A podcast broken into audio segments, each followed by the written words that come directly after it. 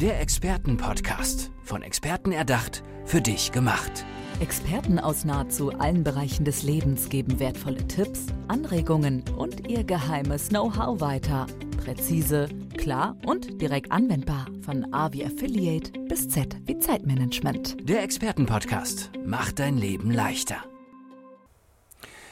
Von unseren Kindern wird sehr viel erwartet. Schon in ja, frühen Jahren geht es in vielen Bereichen um Leistung und man fragt sich manchmal, wo bleiben eigentlich die Emotionen? Das fragt sich auch Gabriele Ries. Sie sagt, Kinder dürfen weinen. Gabriele, warum sind die Emotionen so wichtig, gerade bei unseren Kindern? Ja, sie sind deshalb so wichtig, weil die Kinder damit einen Umgang finden müssen. Sie müssen einfach die Gelegenheit haben, das Gefühl oder dieses, ja, was da so in ihnen äh, vorgeht, auch in Worte bringen zu können, damit sie auch im sozialen Kontakten zum Beispiel ähm, die Gelegenheit haben, gut miteinander auszukommen.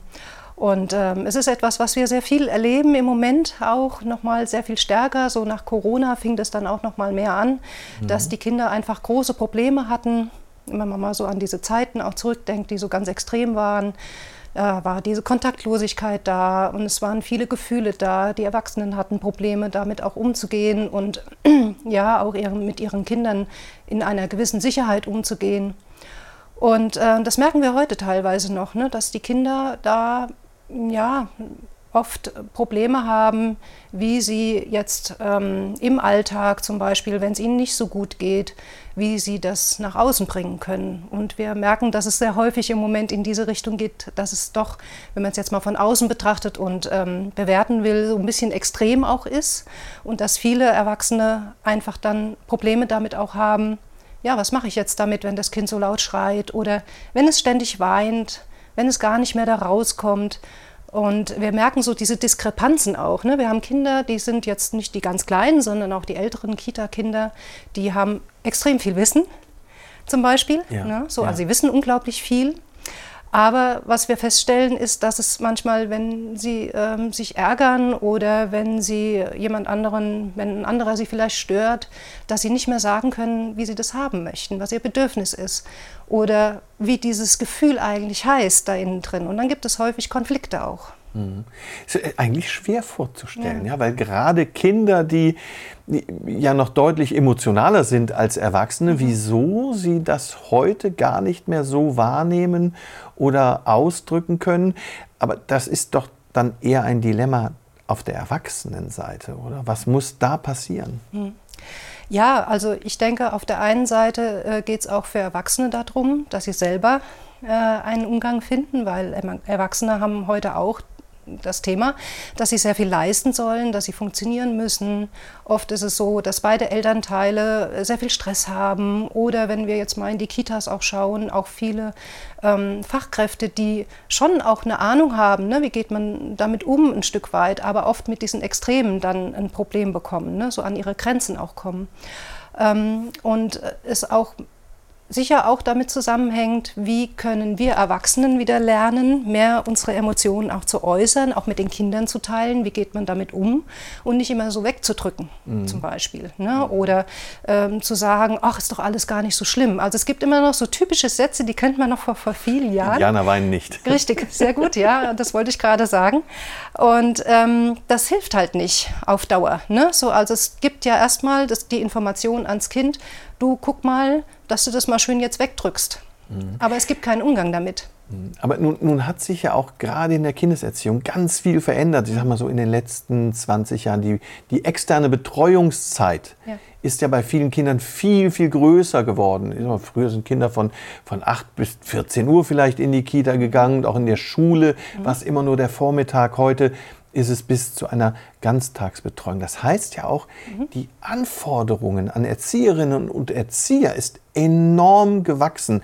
Jetzt seid ihr gerade in diesem Bereich aktiv. Mhm. Wie könnt ihr Erzieherinnen und Erzieher unterstützen bei der immer anspruchsvoller werdenden Arbeit? Mhm. Ja, also mm, wenn ich jetzt zum Beispiel in eine Kita gehe. Ne, so, und das nehmen wir mal an, wir haben häufig im Moment den Fall, ne, dass die Leute dann sagen, ja, wir haben gerade ein Kind hier und es ist total anstrengend, der testet Grenzen bis zum Umfallen oder er tritt und schlägt und so weiter. Ne, so, und wir helfen dann auf jeden Fall, also das ist unsere Expertise auch, ähm, dass wir gelernt haben in unserem Beruf auch die äh, Signale der Kinder zu lesen, mehr auch im Gesicht zu lesen, was signalisiert uns das Kind, wie können wir dafür Worte geben. Also es gibt so zwei Bereiche, die ähm, für den einfachen Start, sage ich mal, ganz wichtig sind. Also das Kind braucht Kontakt und eine Resonanz, und das heißt für mich immer ein Vis-à-vis. -vis.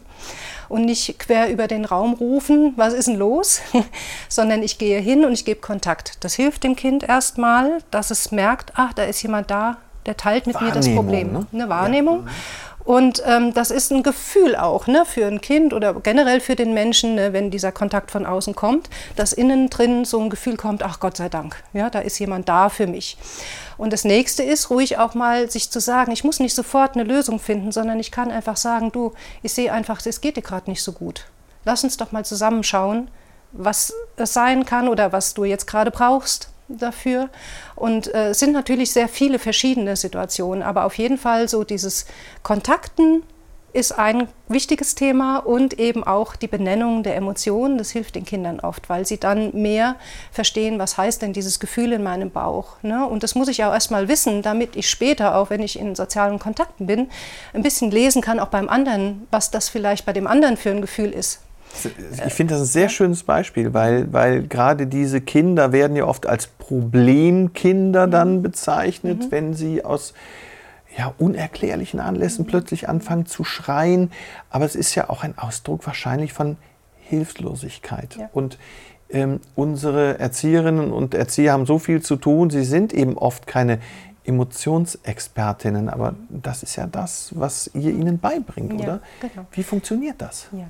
Also, wir haben neben unseren Coachings, die wir sehr häufig machen, auch eine Ausbildung ähm, oder eine Weiterbildung äh, kreiert, sage ich mal. Meine Kollegin Annette und ich, wir sind ja in, als Schöne Kries Akademie unterwegs und ähm, wir haben einen Expertinnenkurs für die emotionale Entwicklung von Kindern aufgestellt.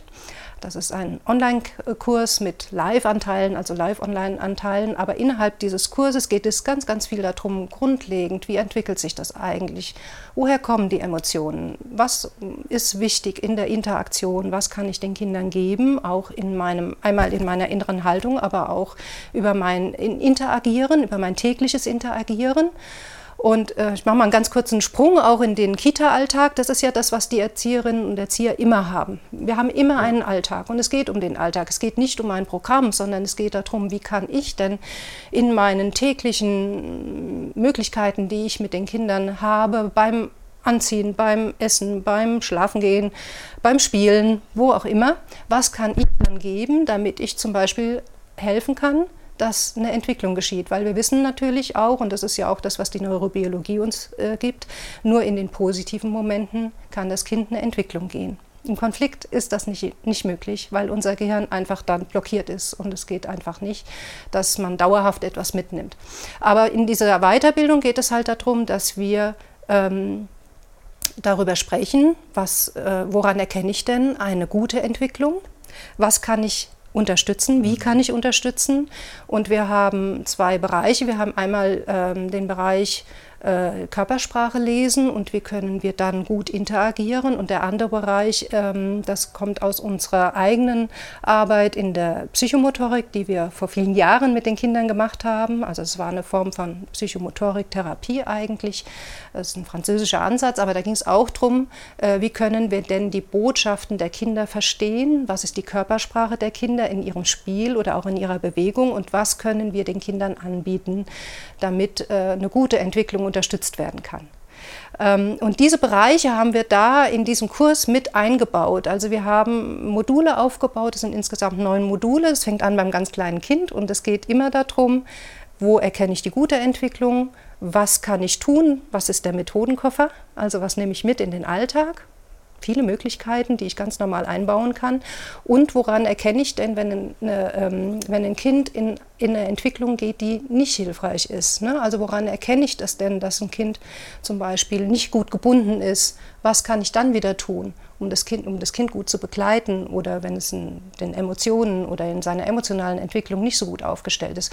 Und es soll aber über diese neuen Module natürlich auch in die älteren Altersstufen reingehen.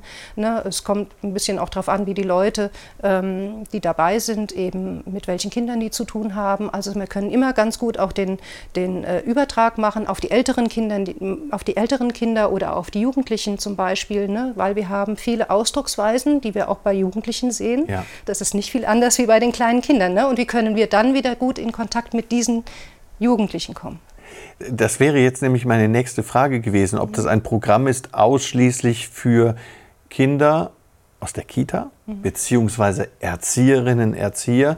Ist das nicht eigentlich auch für Lehrerinnen, Lehrer und für Eltern ein wirklich sinnvolles Tool, ja. die, die Emotionen zu verstehen, weil ich sage ja, manchmal ist es wirklich ein Ausdruck von Hilflosigkeit und genau. äh, manchmal muss so ein Kind auch einfach nur in den Arm genommen werden, oder? Ja, ja, genau.